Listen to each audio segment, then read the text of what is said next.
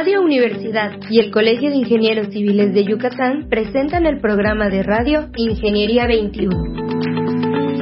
Un espacio en el que veremos que la ingeniería se encuentra presente en todo lo que nos rodea. Bienvenidos.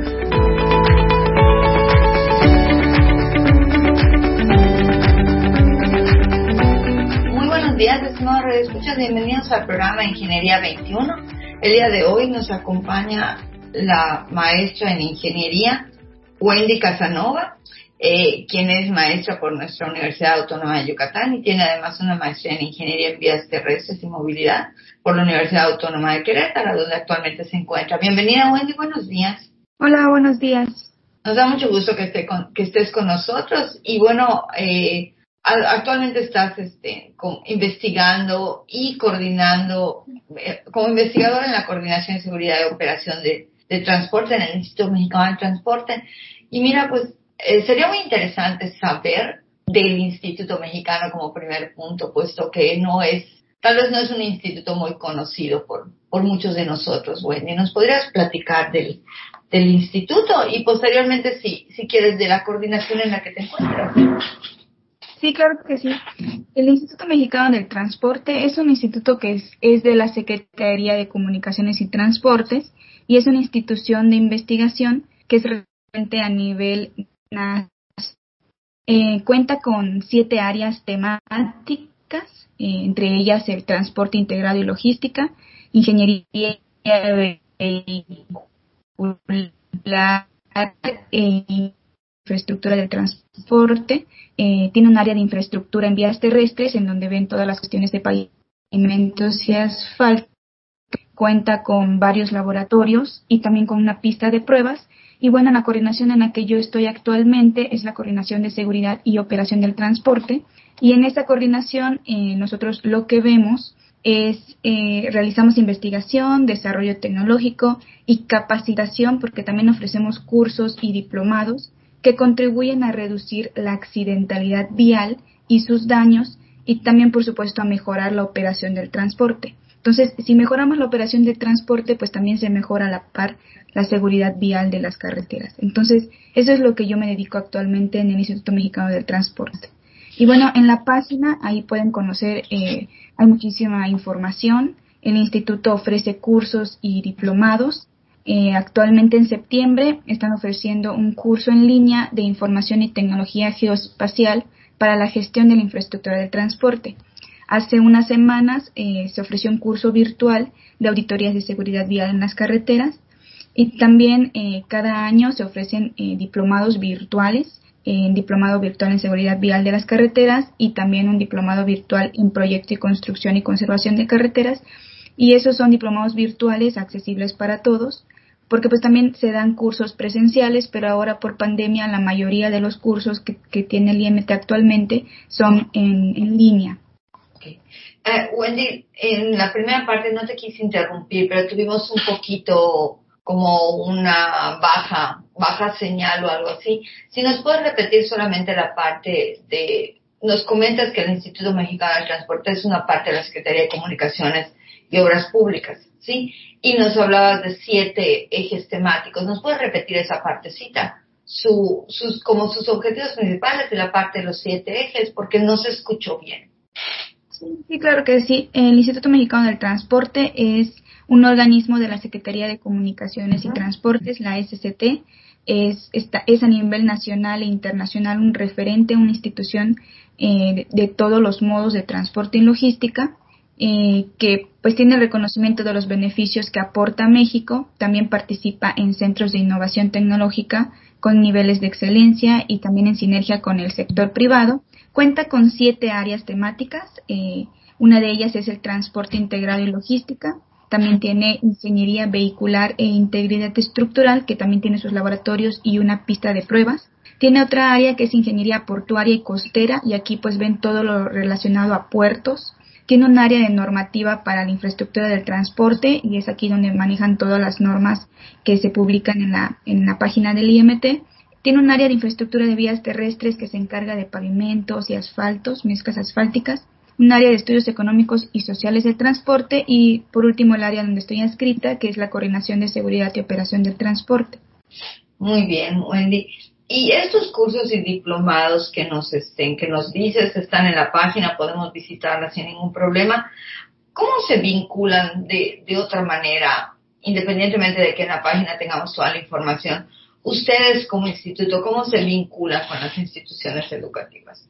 Existen convenios de colaboración. Eh, por lo general, las universidades eh, buscan realizar estos convenios con el instituto para mandar a sus estudiantes como becarios, ya sea para prácticas, para realización de tesis. Entonces, sí se hacen estos convenios de colaboración entre las universidades y el instituto. Por ejemplo, aquí en Querétaro, la Universidad Autónoma de Querétaro está, tiene un convenio con el instituto y también la Universidad Politécnica de aquí de Querétaro también tiene un convenio de colaboración con el instituto y pues ahí ya podemos eh, registrar becarios para que para que vengan al instituto y trabajen en investigación o lo que lo que ellos están lo que ellos necesiten de acuerdo a las áreas temáticas que maneja el instituto. ¿Tienes idea de cuántas universidades están vinculadas con el instituto más o menos? Ahorita solo tengo conocimiento de estas dos, eh, pero sé que hay otras. No sé si todavía se mantenga ese convenio, pero creo que la Universidad de Oaxaca también manda becarios. También la Universidad de Morelia, la, la, la San Nicolás, algo así. Sí, San Nicolás, la Universidad de San Nicolás. sí, sí, sí tenemos participación de universidades, pero pues sí nos gustaría tener participación de más universidades en, en ese aspecto. Claro. Eh, y creo que eso es un área importante que, que bueno, bueno, tú eres, tú eres mujer y es interesante ver a alguien en el transporte, aunque tu área es investigación, pero no es un área en la que las mujeres este, incursemos mucho, ¿no? De hecho, yo también soy civil y no la estudié, la aprendí, pero no fue algo que, que me interesara mucho, ¿no? La, el área de vías terrestres. La coordinación en la que estás, Wendy, ¿cuál es su objetivo principal? ¿Cómo, cómo, ¿Cómo ves tú, desde tu punto de vista, cómo ves tú las, todos los beneficios que esta coordinación le puede dar a los usuarios del transporte, a, al, al, público, ¿no? A, a los demás? Pues la coordinación lo que busca es investigar y con la innovación tecnológica mejorar la operación de las carreteras y por supuesto la seguridad vial. Entonces, eh, buscamos siempre eh, estas cuestiones eh, nuevas, eh, aplicando, aplicándolas a las carreteras actuales del país para que se mejore su seguridad vial y así reducir accidentes viales. Porque, eh, pues obviamente una carretera segura es sinónimo de, de menores accidentes y menores consecuencias de víctimas, heridos y muertos. Actualmente es una causa de muerte eh, un accidente vial. Entonces, lo que se busca es precisamente eso, mejorar la operación y la seguridad vial de las carreteras, precisamente para eso, para disminuir el número de accidentes viales y de víctimas, obviamente. Eh, entiendo que para hacer esto se hacen auditorías para tener este, los datos y para saber cómo funcionan las carreteras que se estén estudiando. ¿Cómo, qué es una auditoría y cómo, cómo la realizan?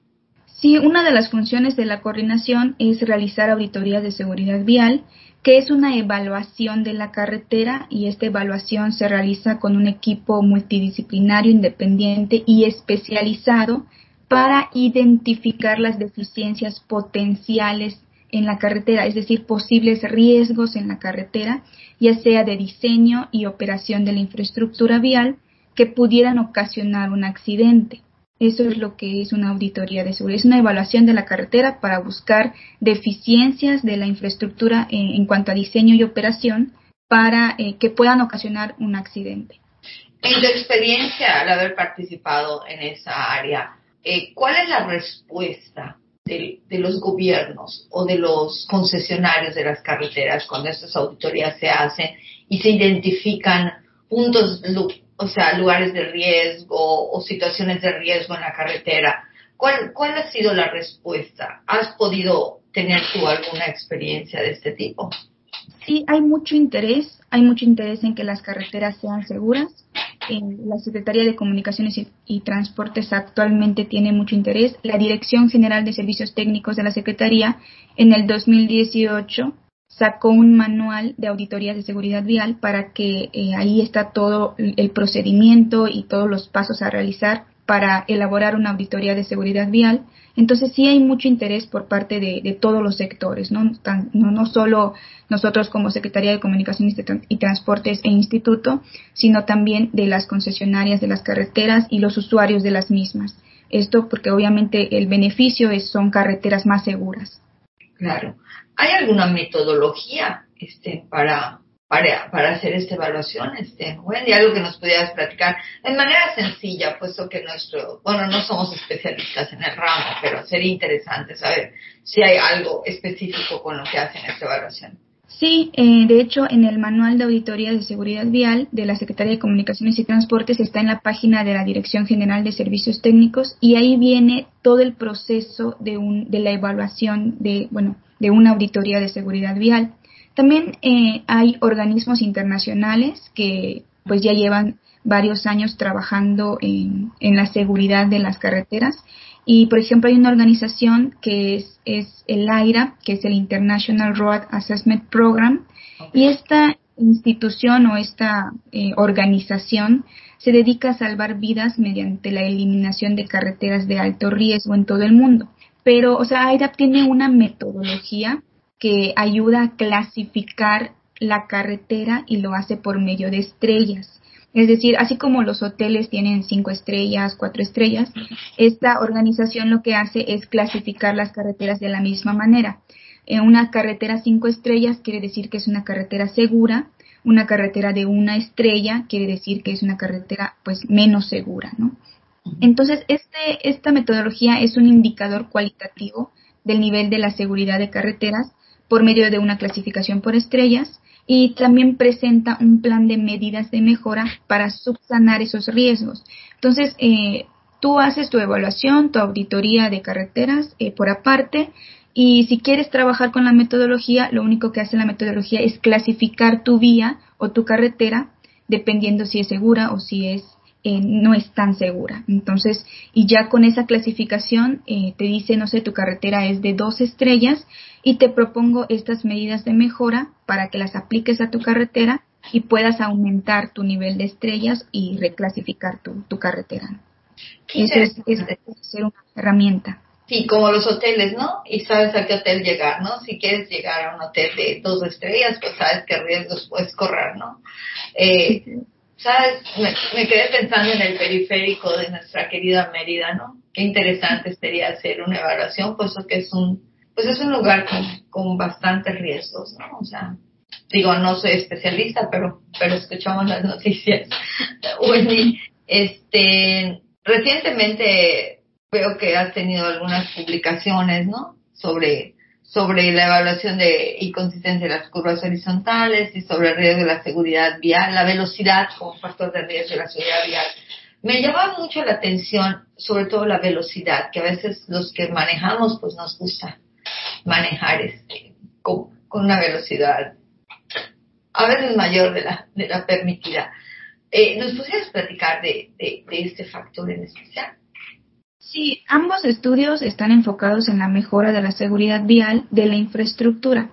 Y, por ejemplo, el artículo de la velocidad como factor de riesgo en la, en la seguridad vial, eh, esto se hizo porque para garantizar la seguridad de una vía es importante que exista una compatibilidad entre la velocidad deseada por los conductores, es decir, la velocidad de operación a la que va, o sea, la velocidad a la que van los conductores realmente, y la velocidad permitida. En, este caso sería la velocidad segura o la velocidad límite, de acuerdo a las condiciones de la vía, es decir, que hay esa compatibilidad entre estas velocidades de acuerdo a la geometría, a la operación y al equipamiento de las carreteras.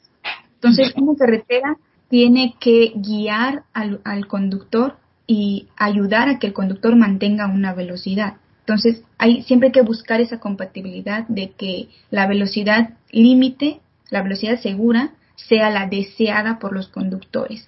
Y esto se logra a través de el diseño adecuado de la carretera, la operación de la carretera en cuanto a buen señalamiento, buenos elementos, eh, equipamiento de la carretera. Y entonces esto es lo que, lo que se busca con las, con las investigaciones. También, eh, por supuesto, la gestión adecuada de la velocidad para pues, evitar que, que, los conductores vayan a velocidades eh, por arriba del límite y obviamente ocasionando algún tipo de siniestro o percance vial. Cuando manejamos arriba del límite, eh, ¿hay algún porcentaje en el que se incrementa el riesgo o cuál es, qué pasa cuando manejo arriba del límite? ¿Cuáles serían tus, tus comentarios, este, Wendy, tú que estás estudiando esto? Porque muchas veces pensamos, ay, hombre, seguro pusieron 110 solamente porque porque no quieren que corramos, pero, pero va más allá de eso, porque la carretera misma tiene un diseño para esos 110 kilómetros por hora. Esto es dependiendo de la función y servicio de la carretera y se diseña con una velocidad de proyecto. Y esta velocidad de proyecto por la cual está diseñada la carretera, por lo general está ligada a la velocidad límite. Entonces, si una carretera está diseñada a 80 kilómetros por hora, quiere decir que si tú vas a 80 kilómetros por hora, vas a una velocidad segura, vas a la velocidad para la cual fue diseñada la carretera.